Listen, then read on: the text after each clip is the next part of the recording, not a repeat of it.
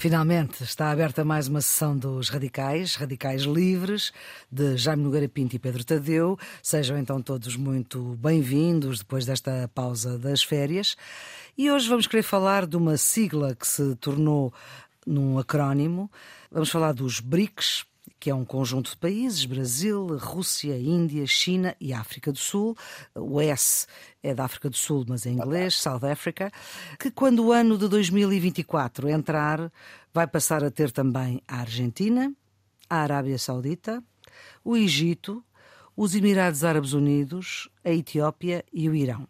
E tudo isto ficou decidido numa reunião uh, do verão, realizada na África do Sul, onde Vladimir Putin não pôde estar por ser acusado de crimes de guerra e aí seria preso porque a África do Sul é signatária do TPI, do Tribunal Penal Internacional, que Lula da Silva, o presidente do Brasil, só agora é que percebeu que o Brasil também é, ao contrário dos Estados Unidos, que não assina este tratado, tal como a China também não. Este tratado não, este tribunal, tal como a China também não, e como a própria Ucrânia e a Rússia também não assinam. Mas este conjunto. Eles lá sabem porque é que não assinam. Exatamente. Esse também, também podemos falar disso. Enfim, não é disso que queremos falar, mas também podemos falar disso, porque neste programa o ouvinte sabe que a conversa começa num lado e, e pode parar a qualquer lado.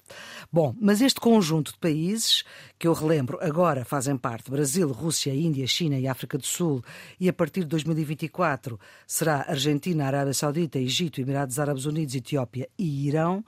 Este conjunto de países pretende uh, uma nova ordem internacional. Não é uma organização tipo União Europeia, portanto, não é um bloco económico, mas diríamos que é um grupo de pressão que seria uma espécie de novo movimento de não alinhados, como já houve. Uh, neste caso, après la lettre. Jaime, que futuro é que esta ideia pode ter? Não, esta ideia está de acordo, penso eu, aliás, se olharmos para, para, para a natureza uh, destes países, não é? Estes países são países que entre si, à partida, até alguns são inimigos. Eh, Uns dos outros, não é? Alguns são inimigos dos BRICS, alguns são, por exemplo, a China e a Índia são países que tinham uma fortíssima hostilidade, chegaram a ter uh, combates militares nas fronteiras, ali nos Himalaias e não sei o quê, quer dizer, portanto há uma... Uh, Arábia, Arábia Saudita e o Irão, por exemplo, também são uh, países ali do, no Médio Oriente. O Arábia Saudita como representante, digamos, do, do, do sunismo e o Irão como representante do, do, do xiismo, portanto, com grandes oposições uh, religiosas, não é? Ora, que esses países se juntem, juntam-se contra o quê? Eu acho que eles se juntam precisamente contra essa ordem internacional liberal que os Estados Unidos procuraram. A ordem baseada em regras. Regras, mas depende das regras, porque Exato. no fundo as ordens são sempre baseadas em regras. Quer dizer, eh, nós temos, nós vivemos na modernidade, já tivemos quatro ou cinco ordens internacionais diferentes. Tivemos uma a seguir aos tratados de Westfália em, em 1648, depois tivemos uma ordem dos, dos vencedores, são sempre os vencedores que ditam as ordens, não é? Tivemos depois uma ordem uh, das potências conservadoras depois da derrota da França de Napoleão, uh, tratados de Viena, tivemos uma, uma ordem imposta também pelos vencedores da Grande Guerra e, e, e, em 1919, pelo Tratado de Versailles, tivemos a ordem da Guerra Fria uhum. e depois a seguir, a, a, enfim, a, à implosão da, da, União Soviética, os vencedores da Guerra Fria, nomeadamente os Estados Unidos e os, os países europeus, procuraram impor também esta ordem uh, internacional liberal e que é o que agora está a ser posto em causa. Já estava a ser posto em causa há mais tempo, quer dizer, eu acho que a crise de 2008, 2009, depois a, a Covid, depois a guerra da Ucrânia, não é? A guerra uhum. da invasão da, da, da, Ucrânia pela Rússia. Quer dizer, tudo isso abalou completamente a ordem, a ordem internacional liberal. E agora, para o que estamos a evoluir, e o que já está, quer dizer, não, não, é, não vale a pena estar a dizer que é, estamos numa espécie de interregno, mas aquilo para que estamos claramente a passar é para uma ordem eh, multipolar, onde, onde vão surgir, quer dizer, os Estados Unidos Vários focos de poder, vários polos vários de poder. De poder. Aliás, até com esta, com esta questão da, da guerra da Ucrânia, até estão a desenhar-se muito claramente. Porque, por um lado, há as potências, são praticamente os Estados Unidos, o Canadá, o Japão, a Austrália, Nova Zelândia e os europeus, que, que são os que estão a dar. Ajuda, sim, a Coreia do Sul, que estão a dar ajuda, podemos dizer, ajuda militar à Ucrânia. Uhum. O resto do mundo está de fora. Também há seis ou sete países que apoiam a Rússia, mas são, são inexpressivos. Mas depois o grande bloco, o grande bloco é um bloco, digamos assim, neutralista, que tem relações com a Rússia normais, portanto não, não fez, não, não, não tem sanções nenhumas à Rússia, pelo contrário, estão a, a comprar-lhe petróleo e, e, cereais, essas coisas todas. E, e, e, portanto, de certo modo, os BRICS embora tenham lá também a Rússia, mas os BRICS correspondem um bocado a esta linha de um certo neutralismo e, sobretudo, uma reação, por várias razões, à imposição da tal ordem liberal internacional, que tem uma das condicionantes, por exemplo, é querer impor os modelos democráticos da Europa e dos Estados Unidos a esses países. E está-se a ver que, por exemplo, Médio Oriente, hum. Médio Oriente o, o, modelo dominante no Médio Oriente são, são autocracias, são, são, são, são monarquias hereditárias, algumas até teocráticas, religiosas, não têm nada a ver, nem os dirigentes têm interesse nenhum nisso.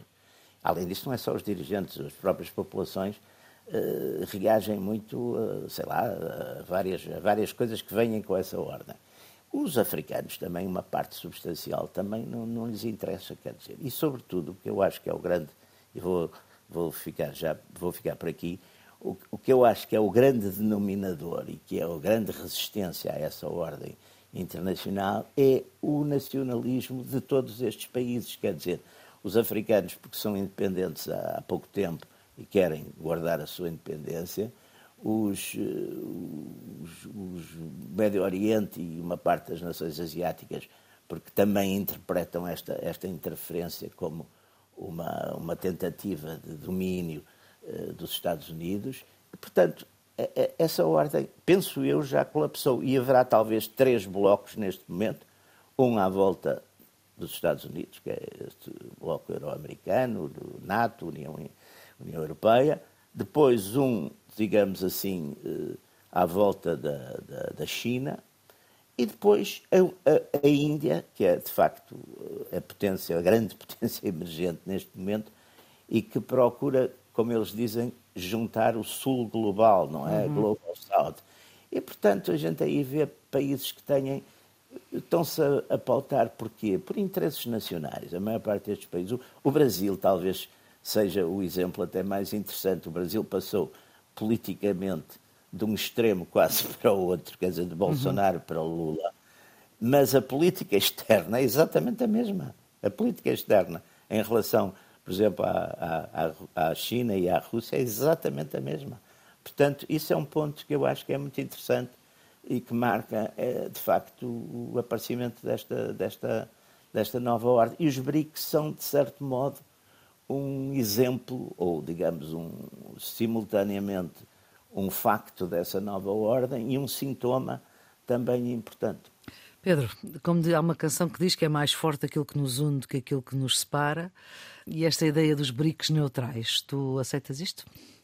São neutrais quanto basta. Eu tô, eu tô, vou fazer outra citação de uma canção que eu ouvi na festa do Avante de um, de um grupo brasileiro que tem um verso que diz o dólar vale mais que eu. E eu creio que aqui a questão uh, e a questão aqui tem muito a ver com isto. Na, na, sequência do que o Jaime estava a dizer, eu acho que há ainda dois momentos que reforçam, digamos, esta tensão e que justificam um bocadinho isto, que é o momento do 11 de setembro, do atentado na, na, nas Torres Gêmeas e, e, nos outros sítios dos Estados Unidos da América, que deu pretexto aos Estados Unidos para, até do ponto de vista legislativo, uh, criarem argumentação jurídica para intervirem de uma forma livre em qualquer parte do mundo, e isso depois justificou o Irão, o Iraque, o, o, o Afeganistão uh, e outras intervenções, até do ponto de vista de serviços secretos e de, de fazer derrubar governos em vários pontos do mundo, sem sequer passar pela consulta no Conselho de Segurança, por, por negociações, a não ser no grupo restrito de países da NATO em quem eles mais confiavam.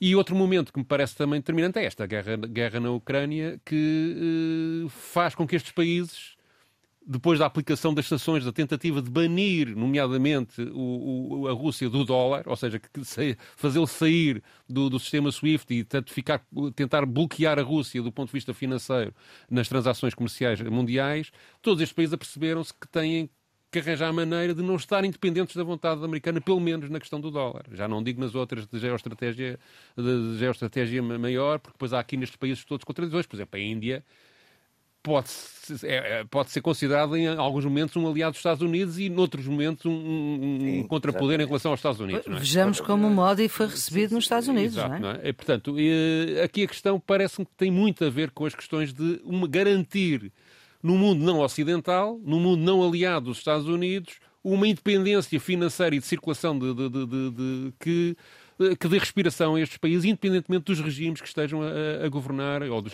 das tendências políticas que estão a governar estes países.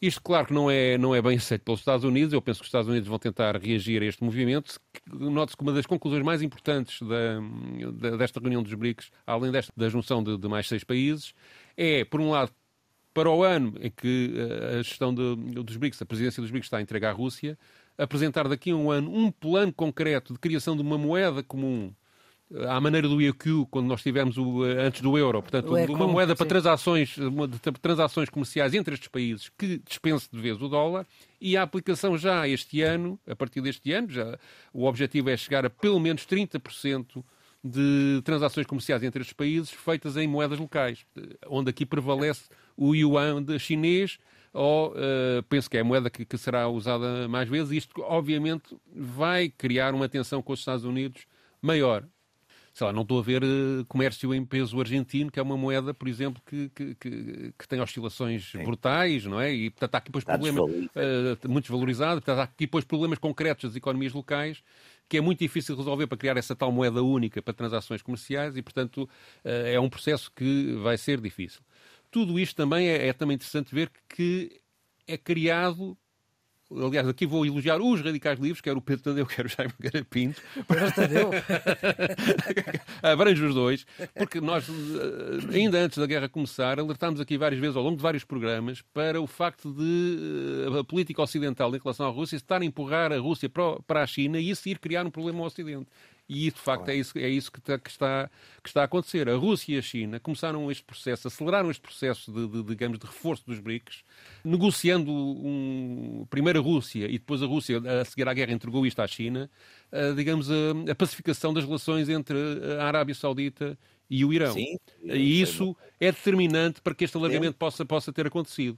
Há uma estratégia neste alargamento que me parece muito interessante, que é, para já, é afastar os países do Ocidente uh, dos BRICS, não é? Uhum. Digamos, no fundo, estão todos candidatos a poder entrar nos BRICS, menos o é. Ocidente.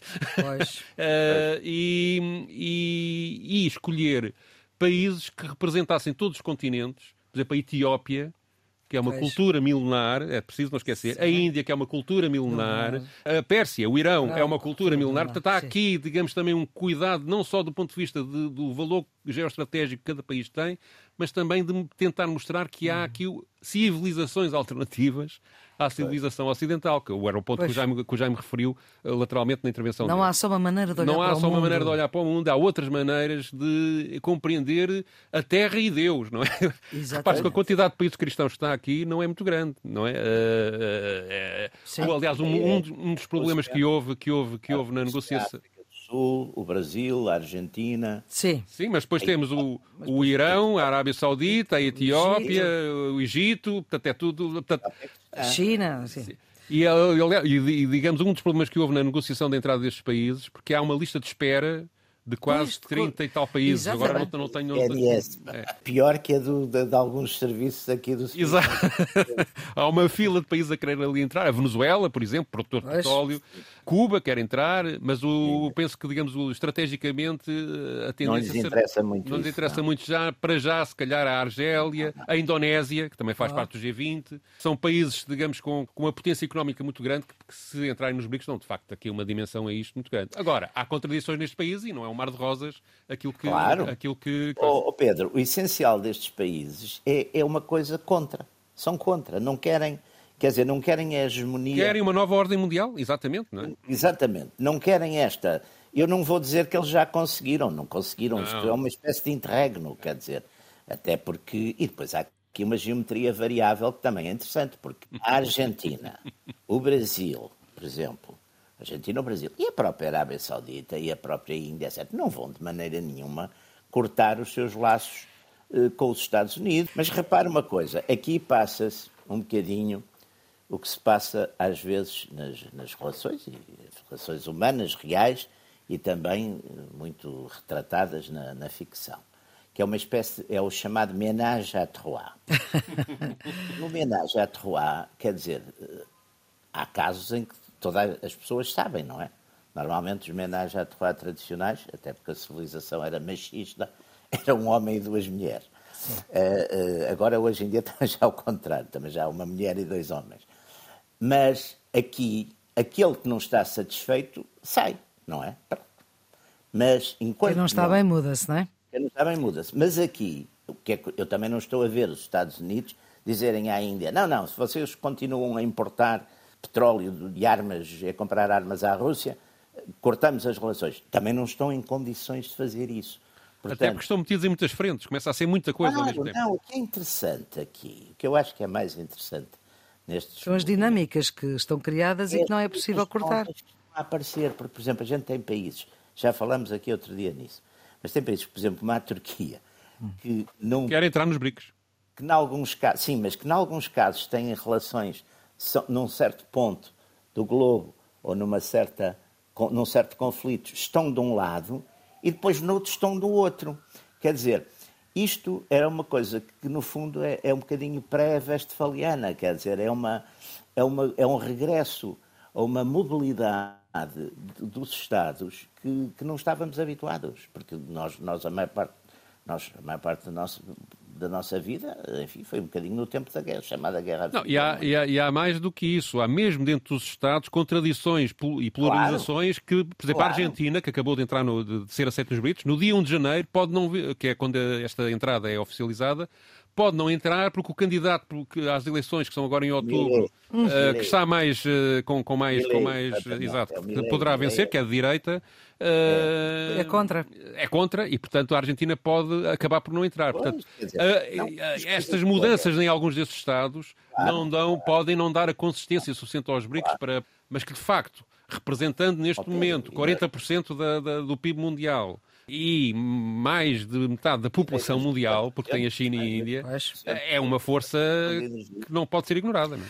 Também nos Estados Unidos, por exemplo, há uma, há uma fação da, da opinião pública muito significativa, sobretudo no Partido Republicano, que também não é nada partidária desta, desta, de, desta ordem internacional liberal, que está muito mais voltada para questões internas, por exemplo, as questões das migrações e, e tudo isso, e que, e que também é crítica, por exemplo, da ajuda, da ajuda militar à, à Ucrânia. Ucrânia. Mas tem um foco, que é a China. Ou seja, que, Sim, no, é fundo, no fundo, o que essa tendência me parece querer é que toda a política internacional dos Estados Unidos se foque no combate à ascensão da China. Não é? e... sim, sim, também, também. Mas, mas, mas há também um certo isolacionismo aí forte, não é? Uhum, é verdade. É porque, quer dizer, esta coisa do, do, da administração Biden, que também é uma administração eh, que, que cede muito. Eh, não é que o Biden esteja nessa linha, historicamente, não é? Mas que cede muito àquela facção que está hoje muito preocupada com estas questões todas do wokeismo, das coisas. Por exemplo, é, é um ponto muito interessante, é ver a resistência de países africanos porque aí as populações são, são, são muito conservadoras, a resistência dos, de, de, de, nos países africanos, por exemplo, a todas estas questões das políticas de das ideologias de género, o wokeismo, etc., há uma, já não falando nos árabes, não é? No, no, nos, nos, nas áreas islâmicas. Portanto, essa imposição cultural eh, também suscita divisões nos próprios Estados Unidos. Quer dizer, portanto, aqui estamos num mundo muito. E os Estados Unidos, que eu me lembro, nunca estiveram tão divididos internamente em termos ideológicos e culturais como estão agora, não é? Nunca estiveram. Não, não... Havia sempre uns consensos. E o único consenso, de facto, que há nos Estados Unidos hoje, talvez seja essa do, do esse do perigo da China. Pronto, que é, mas que é uma coisa externa, não é uma, é uma coisa política externa. Mas que, eh, ou seja, se essa tendência é vencer, eu creio que, que há de facto uma, um recuo em posições eh, de ingerência em vários países do mundo e um foco concentrado, digamos, em, em combater a, a ascensão, sobretudo a ascensão económica da China. E, e isso pode, pode mudar as coisas. Mas uh, aqui, eu, eu, uma coisa curiosa é que esta, esta decisão do, do BRICS de alargar, que para o ano vão alargar ainda mais para outros uhum. países, etc., produziu um documento uh, final, não é? Que depois, uh, curiosamente, um, mês depois, na reunião do G20, onde grande parte destes países todos, os, fundadores do, do, dos BRICS, ou os, os, os, que atualmente estão nos BRICS, estiveram lá todos. Exatamente. O G7 esteve lá todo e depois teve uma série de países, alguns deles que também irão integrar, nomeadamente a Arábia Saudita e a Argentina, irão integrar os futuros BRICS. E os documentos finais têm depois, é curioso, têm coisas muito. têm muitas diferenças. Por exemplo, uma, uma a palavra democracia não está escrita no documento do, do G20 e está quatro vezes escrita no documento do, dos BRICS, o que é curioso. Uhum. Mas tem ambos a palavra liberdade, tem ambos a, a, a, os problemas ambientais, tem... Uhum. mas depois há ali na parte económica, de facto, grande, algumas diferenças. Enquanto, por exemplo, os BRICS reivindicam a desdolarização da economia, embora não com esta palavra, mas com. com, com tirar o dólar da economia. Tirar, diminuir a pressão do dólar na uhum. economia e exigem a reforma da ONU a reforma do Conselho de Segurança, porque, acham que, porque as, as, populações não. Uh, os não países não acatam, não acatam as decisões da ONU, Sim. é aquele inoperacional. Não é? Basicamente é isto. Por exemplo, o exemplo que o Lula deu na conferência de imprensa do final dos BRICS foi o protocolo de Kyoto não foi cumprido por ninguém. Uhum. Portanto, e é uma coisa que toda a gente está de acordo. uh, e, portanto, isto é preciso mudar. Claro que o Brasil quer ser membro do, permanente do Conselho de Segurança e tem interesse direto nisto. E Portugal apoia uh, isso. Sim. Uh, o documento do G20 fala lateralmente destas coisas, não fala da desvalorização da economia, mas, por exemplo, admite a reforma da ONU e quer reformar, propõe reformar o Banco Mundial e o FMI, que são os instrumentos da dolarização da economia, de forma a que os países eh, menos desenvolvidos possam ter, uh, possam ter uh, peso, peso, peso na, na, nas decisões dessa, dessas instituições. Uhum. E, portanto, há aqui uh, esta, esta pressão sobre o próprio G20 já está a dar alguns resultados, embora de uma forma mais terna daquilo que os BRICS pretendem. E, portanto, a pouco e pouco parece haver, de facto, uma alteração, uma vontade generalizada de alteração do estado de coisas da, da governação mundial para uma maior intervenção dos países, mas depois a própria linguagem é interessante. Por exemplo, há instituições que usam a expressão sul global para, para, para designar estes países uh, do sul mais, mais desenvolvidos mas, por exemplo, o G20 ainda continua a utilizar a expressão países em vias de desenvolvimento ou, ou, portanto, países emergentes. Ou, países emergentes. Portanto, há, há, depois também um, digamos, e aqui tem a ver com a questão. A linguagem é fundamental. Eh, com a questão que, que, que o Jaime também levantou das soberanias, não é? é? Uh, um país soberano não quer ser um país em vias de desenvolvimento, quer, quer, quer, quer ser um país emergente. ou é? emergente, quer ser um país, não é? Que já é um país, não é? Exatamente. E, e, portanto, há aqui também uma uma identidade, esta questão de, de se chamarem eles próprios Sul Global, há aqui uma tentativa de criar uma identidade que Sim. possa unir coisas muito diferentes, como o Ocidente conseguiu criar essa identidade através uh, da cultura cristã e ocidental e, e, depois da influência dos Estados Unidos nos, nos, últimos 100 anos. E, portanto, isto pode criar, de facto, modificações estruturais no, no mundo Uh, mas o caminho ainda é muito longo e com muitas é, contradições. Não, Isto é, é interessantíssimo, mas, não, mas, é, mas, mas é, vai ser combatido pelo Ocidente. Prefiro dizer que estamos numa espécie de interregno, não é? Sim. Porque uh, ainda há uma influência, por exemplo, a linguagem ainda está. Portanto, ainda estamos na linguagem antiga, uh, que é a linguagem, por exemplo, da, da Carta das Nações Unidas, oficialmente Oficialmente, apesar da sua ineficácia praticamente absoluta neste momento, ou quase absoluta, as Nações Unidas ainda são, digamos, a referência, a, ordem estabelecida, uhum. a legalidade, digamos, num certo Não, e aí, atenção, e essa, essa, essa influência não é tão, tão inexistente como isso. Sim, claro. Algumas agências especiais continuam a ter bastante importância, não é? A, agência, quer dizer, as Nações Unidas, digamos, como. A FAO da agricultura é determinante nestes países, por exemplo. Exatamente, é um dos exemplos, não é? Portanto, as, as agências especiais das Nações Unidas continuam a ter papel influência e, e continuarão a ter, até porque as grandes, as grandes potências, sobretudo, por exemplo, a China, a China tem-se preocupado muito em, em, em valorizar em, a ONU, sim. Uhum. Ir ocupando lugares e tem conseguido, não é? Portanto, também há aí esse, esse papel. Antes ainda de ouvirmos o registro que o Pedro escolheu para esta sessão dos radicais, eu gostava de, de prosseguir nesta ideia de, das relações bilaterais dos BRIC com vários países, nomeadamente há aqui um que nos interessa muito, que é o Brasil. Portugal-Brasil, como é que fica com isto? Recordo que, apesar da política externa, externa brasileira não ter mudado muito de Bolsonaro para Lula do ponto de vista estratégico, do ponto de vista prático, Bolsonaro nunca esteve em Portugal e Lula, o primeiro país europeu que visitou, foi Portugal. Portanto, há aqui uma vontade de manter hum. uma, uma, uma, ligação. uma ligação e uma relação que é inevitável até porque há uma, um fenómeno de imigração brasileira Isso, para Portugal é que, que é muito importante que é boa para Portugal, do ponto porque nós estamos a precisar de imigrantes qualificados e a questão de virem imigrantes falam... educados, que é o que os brasileiros são. E, e, e, não, e, e, que, não, sobretudo que falam a nossa língua e que têm uma capacidade de integração que outros imigrantes de outras origens não teriam. teriam. Claro de rejuvenescem também a nossa população, portanto, tudo isto, e nós precisamos. Vista, tudo isto, eh, se for devidamente tratado, devidamente enquadrado e devidamente trabalhado do ponto de vista da gestão administrativa e, e, e é, será muito, muito interessante para nós, mas hum, a verdade é que também há um setor em Portugal muito crítico das decisões do, do, do Lula, aliás, na Assembleia da República houve um, houve um número à volta disso, e, e portanto há, uma, há também momentos de tensão com o Brasil que, que, são, que são reveladores de que nem tudo é pacífico em algumas tendências políticas, quer no Brasil, quer, quer em Portugal.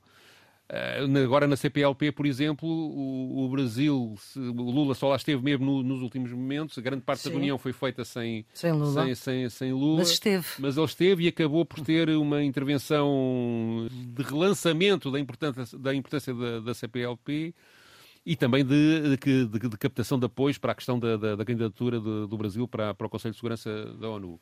E há aqui uma coisa que pode ser determinante para que estas coisas funcionem bem, que é a questão dos vistos e da, da digamos, da, da, da, facilitação de circulação de pessoas dentro da CPLP, que formalmente até está aprovada pela maioria dos países, mas que na prática não está a ser aplicada, e isso faz com que as dificuldades de, de, de, de relações depois ao mais alto nível sejam, sejam evidentes.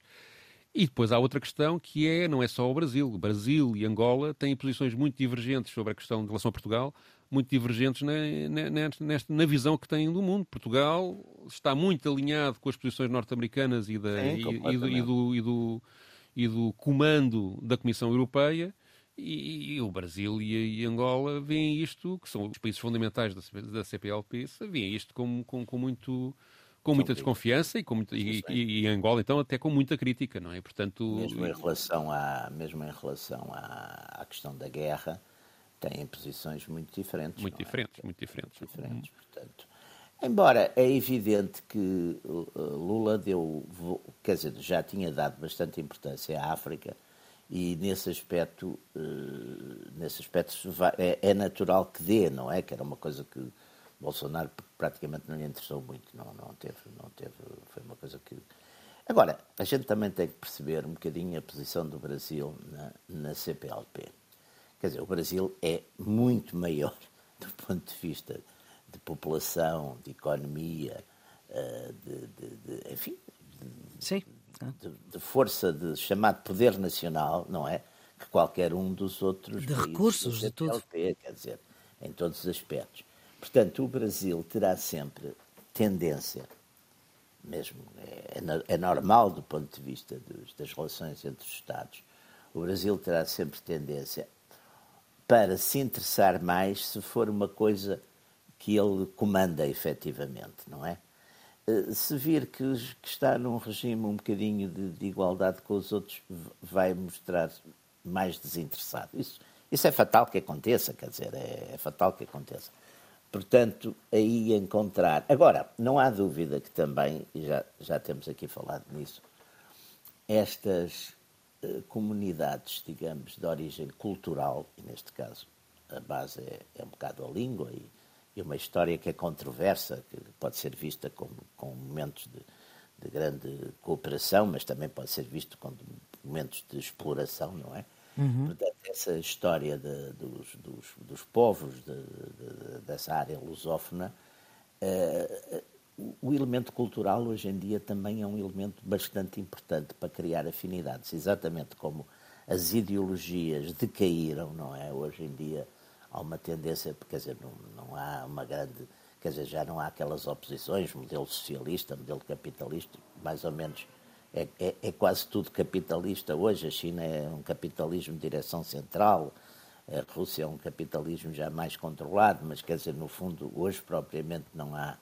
Não, isso deixou de ser, pelo menos na, na prática, nas instituições, um, um, conflito, embora teoricamente e intelectualmente, e até em alguns casos possa continuar a, a fazer sentido, essas afinidades eh, culturais, religiosas, etc., acabam por ter eh, força, outra vez, força política, não é? E isso também é um ponto que, que, que, vale a pena que vale a pena pensar e, e, e meditar, digamos, para, para, para o interesse político que isso possa ter. Pedro, tu escolheste para esta sessão dos radicais um registro muito recente. Poderá vir a ser histórico, mas ainda não é, porque tem menos de um mês é, é, a declaração, a conferência de imprensa, ou um excerto da conferência de imprensa, que durou quase uma hora, de Lula da Silva no final dos BRICS, e o excerto que eu escolhi é uma passagem em que ele fala uh, dos critérios que vão determinar a entrada de novos países. Não é estes seis que vão entrar agora no dia 1 de janeiro, é no outro ano a seguir. Eu recordo esses seis. São a Argentina, a Arábia Saudita, o Egito, os Emirados Árabes Unidos, a Etiópia e o Irão. Sim. Quais os critérios que vão determinar a entrada dos outros a seguir? Eles pensam alargar para 15, portanto eles uhum. vão, 11, vão passar a ser 11 Portanto, pelo menos mais quatro irão entrar. E também outro projeto que, tem, que ele pretende ver implementado uh, durante o próximo ano, portanto, na, até à próxima cimeira dos BRICS, que é a criação da moeda para uh, negociar entre estes países uh, membros desta instituição que será na Rússia. Será na Rússia. Será na Rússia. De, de, será dos na BRICS será na Rússia. E então... presidida pela Rússia. Todo, o ano será presidido pela, pela Rússia. O que me parece que vai uh, haver uma tentativa de impulsionar ainda mais isto, dado que toda a Rússia tem todo o interesse nisso. Não, é? não foi de forma aleatória, não foi por acaso que entrou fulano Beltrano. É porque eram as pessoas que estavam na fila há muito tempo pedindo e reivindicando outros países vão pedir e nós vamos fazer da mesma forma seletiva, criteriosa, escolhendo as pessoas de acordo com a importância geopolítica de cada país. Tá? O que está em jogo aqui não é a pessoa do governo, é o país, é a importância do país. Eu não quero saber que pensamento ideológico tem o governante. Eu quero saber se o país está dentro dos critérios que nós estabelecemos para as pessoas fazerem parte dos BRICS. Então, foi muito importante esse avanço. Outro avanço que foi muito importante é a questão de discutir a elaboração, a confecção de uma moeda de negócio, sem precisar mudar a moeda do país. O Brasil continua com o real, o Chile, a China continua com o an, a Argentina continua com o peso. Ninguém quer mudar a unidade monetária do país. O que nós queremos é criar uma moeda que permita que a gente faça negócio sem precisar comprar dólar. Ou seja, não houve nenhum fórum no mundo que decidiu que o dólar era moeda referência para o negócio. Simplesmente acabaram com o ouro, entrou o dólar e ficou. Então, nós resolvemos criar uma moeda porque isso facilita a vida das pessoas e nós não queremos pressa, porque não é uma coisa simples de fazer. O que nós decidimos com muita maturidade foi garantir que a área econômica dos países do BRIC estudem durante todo esse ano para que na próxima reunião dos BRICS, que será na Rússia, a gente apresente uma solução para saber se nós vamos estar de consenso ou não. Essa é uma coisa que eu acho muito importante. A gente começar a se preocupar em criar uma certa paridade nessas trocas comerciais. Um ano para criar uma moeda nova, mesmo que seja uma moeda virtual, mas que ponha o dólar fora ele do... Não, ele não diz para criar, ele diz para apresentarem uma proposta Nossa. para iniciar depois o processo, uhum. ou seja, que todos os países uh, estejam de acordo com os princípios gerais dessa, da criação dessa moeda. Nomeadamente, o valor da moeda vai ser determinante, pois, depois Exatamente, para saber qual é, é. que é... Uh... Mas isto, ou seja, há aqui um momento, casuisticamente, que caiu de facto um, uma operacionalidade neste grupo de países que, que, que, é grande porque estão a presidir uma série de instituições ao mesmo tempo. O Brasil vai tomar conta do G20 no próximo ano, a Rússia de, dos BRICS. A seguir ao Brasil é a África do Sul a tomar conta do, do G20. Portanto, há, há aqui uma. Uh, e, portanto, há aqui um momento. De, depois a seguir vem os Estados Unidos, só daqui a três anos. E, portanto, uhum. já não sabemos com que governo. Uh, com o presidente, pois. com o presidente. E, portanto, há aqui um momento diplomático que favorece a aceleração deste, deste, deste processo. E depois há, de facto, um trabalho da China e da Rússia. Uma das coisas curiosas no documento do, dos BRICS é que falam lateralmente da guerra da Ucrânia, sem nunca condenar a Rússia, aliás, coisa que o G20, G20 também, também, não, também exatamente, já não, já não por fez. isso é que. Mas, é, mas, mas eles, mas eles falam de outras guerras no documento que depois o G20 nem sequer refere problema da Síria, o problema da Palestina, o Saara Ocidental, uh, enfim, as guerras que, que, se têm prolongado e que são o Haiti, a questão nuclear no, no, no Irão, uh, portanto, tudo, portanto, há uma visão dos problemas do mundo que não se foca só nos problemas do Ocidente. E, portanto, como eles diplomaticamente vão ter agora esta oportunidade de influenciar uh, os países membros destas instituições e a própria ONU, porque tanto está a decorrer uma Assembleia Geral da ONU onde isto vai aparecer em peso, ainda não foi expresso, porque isto decorre durante quase um mês, não é? Mas uh, penso que vão, vai estar na agenda da Assembleia Geral da ONU uhum. todos estes temas que apareceram no G20 e, no, e nos BRICS. E, portanto, há aqui, de facto, uma oportunidade há uma mecânica que se junta a uma, uma, vontade de levar essa mecânica para um determinado sítio. E, portanto, eh, estes dois anos vão ser cruciais para que isto possa ter sucesso ou não. Uh, e a reação dos Estados Unidos, que entanto está com muito. muito... Há outra, outra coisa que, que, está a acontecer no mundo e que também me parece que é sinal desta mudança, que é os países africanos francófonos, que foram colónias de, de França, estão a rebelar-se contra o antigo colónio. É? O Níger agora, já houve o Burkina Sim, Faso, esses... uh, já houve, portanto, há, há golpes militares ou até processos eleitorais em que os regimes assumem uma posição anti-francesa e a França depende muito economicamente das relações com esses, com esses países. E, portanto, há aqui um olhar para o Ocidente negativo, que é visto como uma, uma entidade negativa no mundo por muitos e muitos países, que nós não temos total consciência disso e que, para o nosso próprio bem, devíamos começar a pensar como reverter esse, esse tipo de, de, de, olhar e como é. O Biden, por exemplo, já propõe neste momento fazer uma alternativa à rota da seda chinesa. Sim uh, portanto, começa a haver, uh, digamos, não só a política do cacete, mas, mas uma, tentar, de facto, economicamente uh, lidar com estes países de uma forma mais justa e mais equitativa. Já. Sim, e a única maneira, eu, eu por acaso acho que nesse aspecto é importante, a única maneira de, por exemplo, a questão das migrações, a gente tem que ver que a África tem neste momento, passou já os 1500 milhões de habitantes. E é evidente que essas pessoas, ou muitas dessas pessoas, se não tiverem condições de, vida minimamente de sobrevivência, de, enfim, e de, de, alguma alternativa de futuro, vão, vão querer sair de qualquer maneira, quer dizer, uhum. e não vejo que haja esquadras, enfim, de guerra e coisas que os parem, não é? Portanto, talvez pensar um bocado, num, enfim, em coisas que se foram pensando, mas que acabam muitas vezes por ficar no, Ficou no papel, é. papel, que é fazer de facto um esforço sério para uh, criar nesse, nesses países e nessas áreas uh, indústrias, emprego, uh, aproveitamento de recursos. Bem, sei que há problemas sérios, que há sempre problemas de, de, de corrupção, há sempre problemas, mas há formas também hoje de de, de tornear e de enfrentar esses, essas questões e, portanto, aqui eh, isso é muito urgente, quer dizer, esse... É,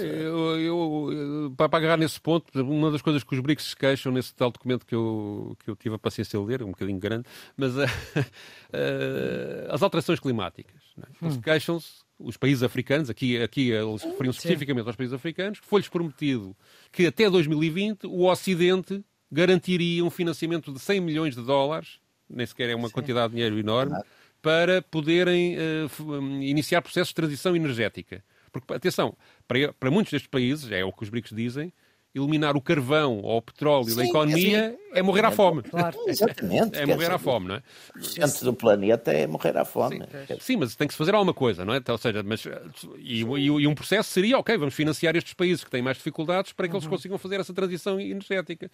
A promessa é feita e depois não se concretiza. Pior, proíbem-se a importação de produtos agrícolas desses países para os países ocidentais a pretexto das questões ambientais para não porque quer como sanção, quer como para evitar que o transporte dessas mercadorias poluam mais o, o ambiente. E, portanto, de protesto têm que estes países acabam por ficar ainda mais favorecidos e olham para o Ocidente de facto como um, não, como, como, como, como alguém que não, que não cumpre a palavra, que não. Pronto, e é um colonizador, etc. Tudo isto cria uma má vontade que o Ocidente não tem consciência e, é, e é, isso, isso é dramático. E é assim... Os ocidentais não estão, estão deliberadamente nesse aspecto, quer dizer, estão apostadas nestas agendas uh, ditas corretas e, e, não querem, quer dizer, não é não terem consciência, eles têm consciência, mas, mas, mas quer dizer, não têm, nas tintas. não têm coragem, não têm coragem de mudar as políticas porque, porque de facto há uma, agora vão ser forçados quer dizer, vão ser forçados exatamente pela pressão do internacional e pela pressão das suas próprias das suas próprias populações, quer dizer, isso vamos ter vamos vamos assistir a essas mudanças. E é por isso que nós vamos precisar de abundância com milho miúdo, que é o título da música que fecha esta sessão dos Radicais, a primeira depois de férias, e que tem a particularidade de ter como autor da letra o primeiro-ministro da Índia, Pedro. Sim, isto, portanto, ele, ele é um dos protagonistas dos, dos BRICS, é, é um, um, Estado que toda a gente namora, os Estados Unidos, a Rússia, a China, porque é, além de uma grande potência económica, e até Portugal. Uh, e Portugal, não é? É um, hum. é um Estado que, que, enfim, que vai dando uma no cravo e outra no ferradura e no fundo dá-se com todos, mas é um país determinado na questão dos BRICS e, portanto, se, se a Índia decidir de facto apostar muito nos BRICS, os BRICS têm grandes hipóteses de terem sucesso. Por outro lado, foi eh, o país anfitrião da última cimeira do G20 e, portanto, eu descobri que o Narendra Modi, que é o primeiro-ministro da Índia, eh, encontrou aqui no, no, no, no, final do ano passado, eh, foi aos Estados, quando foi aos Estados Unidos, aliás, já foi este ano, eh, encontrou-se com uma cantora indiana que vive em Nova York e ganhou um Grammy em 2022, que se chama Falu, e sugeriu-lhe, porque este ano, é o, o ano 2023, é o ano que a FAO decretou como o ano internacional do milho miúdo, que a FAO decretou, a tal, a, a tal organização da ONU, uh, sugeriu-lhe, e, e, o milho miúdo é uma cultura tradicional na Índia, uhum. e é uma importante cultura porque é, é, é, é, compatível com mais de 130 países, pode resolver problemas de fome em muitos sítios, e então ele sugeriu à, à FALU, porque é que a, a menina não, não compõe uma música dedicada ao milho miúdo? E ela devolveu. Ela devolveu, sim senhor, componho, ela e o marido, tratemos mas ajuda-nos a fazer a letra e tal. E então o próprio Modi ajudou a fazer a letra, não fez a letra toda, mas ajudou, e intervém na própria, na própria canção, dizendo umas palavras a meio da canção. A letra é em inglês e em hindi. Uh, depois foram feitas versões noutras línguas para espalhar isso e a FAO anda a usar esta, esta canção como propaganda ao milho miúdo. Ora bem, o Ano Internacional do Milho Miúdo decretado pela FAO para este 2023 e eh, nós eh, fechamos esta sessão dos radicais com abundância com milho miúdo, nesta música que é escolhida pelo Pedro Tadeu. Os radicais livres Jaime Nogueira Pinto e Pedro Tadeu com Maria Flor Poderoso voltam para a semana. A produção é de Ana Fernandes, o cuidado de emissão desta vez de João Carrasco com Rita Mendes.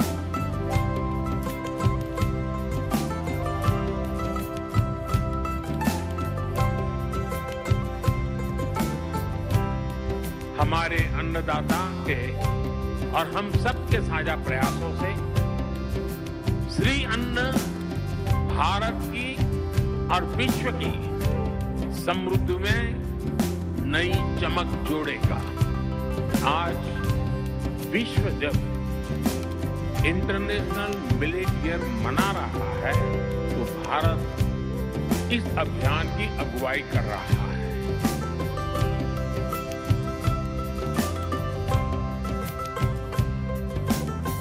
One world, one harmony. An ancient melody. So much that we can gain. The magic of this.